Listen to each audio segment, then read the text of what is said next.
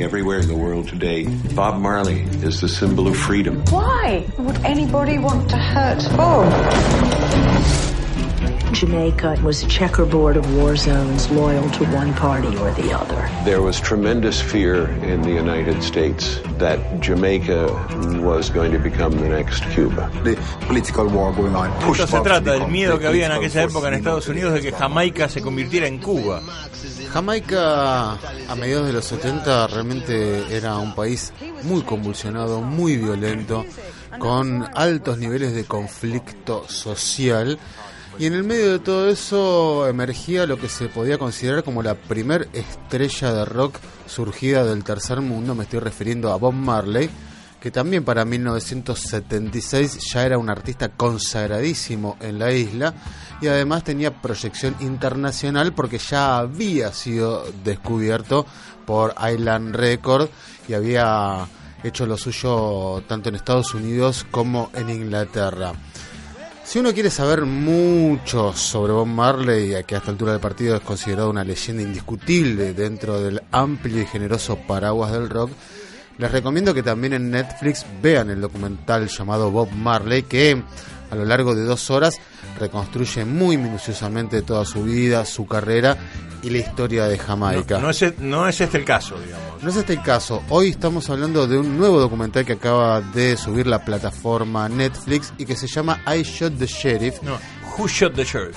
Who Shot the Sheriff, que hace referencia a un hecho puntual en la vida de Bob Marley. Si bien se repasa su carrera, se repasa más o menos el origen del reggae, del rastafarismo, de la pobreza en Jamaica, esta película hace eje en un momento puntual en 1976 cuando hay un atentado a balazos en la casa y sala de ensayo, base de operaciones de Bob Marley en Jamaica en Street Hope, un barrio bastante acomodado de Kingston que más allá de que alguno de sus colegas este, se burlaba de él diciendo, bueno, al final saliste de, los suburbios de Trenchtown y terminaste en los barrios más acomodados de Kingston. Y él le respondía, no, estás equivocado, yo traje el gueto hasta acá. Es muy diferente ya que tenía en la misma cuadra al primer ministro de Jamaica que a todo esto en un entramado político muy pero muy jodido, cuando un pistolero con dos chumbos en mano entra a los corchazos a la casa de, de Bob Marley. Donde estaban ensayando. Donde estaban ensayando y deja muy mal herido a su manager y bastante maltrecha a su mujer, e inclusive el mismísimo Bob Marley recibe un balazo en el brazo cuando empezaron a tratar de dilucidar qué era lo que había pasado, las distintas sospechas, las distintas especulaciones iban desde una cuestión de apuestas en carreras de caballos ligadas a gente del entorno de Bob Marley hasta la CIA, hasta la CIA claro. que había complotado para eh, asesinarlo, ya que se había percatado de que el mensaje poderosísimo de las canciones de Bob Marley podía ser una influencia negativa para las juventudes del mundo que podían ser absorbidas por el comunismo internacional nacional. E inclusive hay una canción que se llama Ambush in the Night, eh, en la que Bob eh, describe justamente Emboscada en la Noche, en la que el tipo describe de algún modo qué es lo que había pasado esa noche. Es esta. No está. Ahí está. El ratatutá. Vamos con esta entonces, ¿eh, Freite? Cambio Está, de es la resaca del cumpleaños.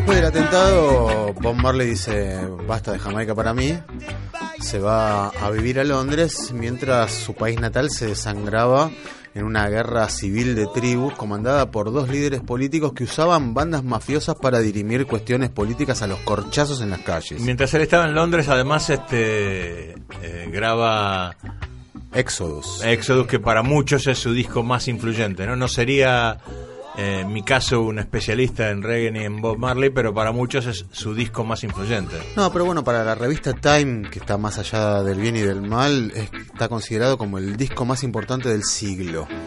Yo creo que la revista Time, como muchos medios, a veces están más del bien que del mal y a veces están más del mal que del bien, Hagamos ¿no? de cuenta que no dije Depende nada. del cristal con que se mire, sí.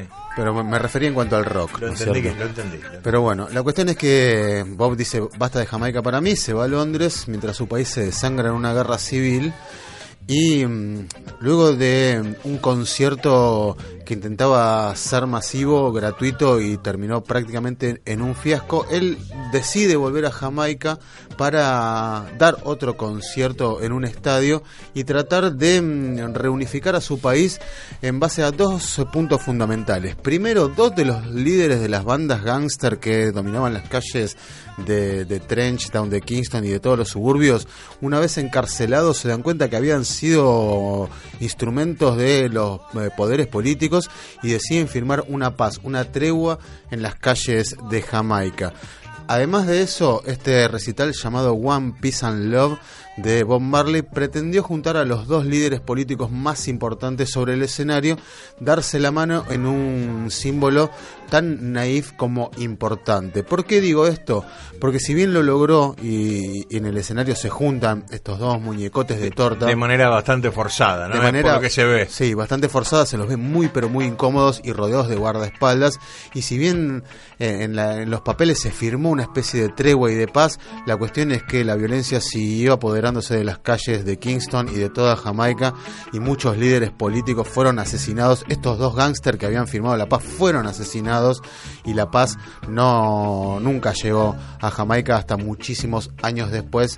Así que este símbolo de Bob Marley de tratar de este, conseguir eh, un poco de calma para su población terminó siendo eso, un símbolo y no mucho más. Inclusive ni siquiera él pudo terminar de verlo en concreto porque, bueno, Muere dos años después. muere dos años después justamente. sí. Exactamente. Who Shot the Sheriff se llama este documental de 58 minutos, muy pero muy concreto, que hace foco en este hecho puntual de la violencia jamaiquina y con Bob Marley surgiendo como estrella de, de rock o de reggae mundial en ese momento, porque una vez que, como vos bien decías, se instala en Londres y graba el disco Exodus, Exodus se convierte en un artista de relevancia internacional ¿eh? y lleva el reggae y a Jamaica a las portadas de todos los diarios del mundo, insisto, en medio de un contexto social muy pero muy violento.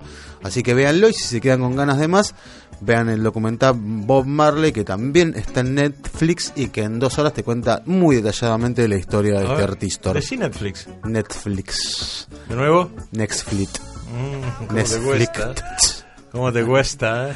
Habíamos elegido un tema para cerrar, ¿no? Sergio se llama Concrete Jungle. No lo presiones. No, no, no. Un chico sencillo.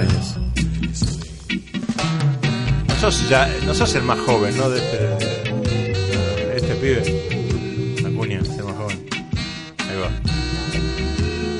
Bob Marley sonando en ODP a las diez y media pasaditas de la noche. Esto es Concrete Jungle. No sun will shine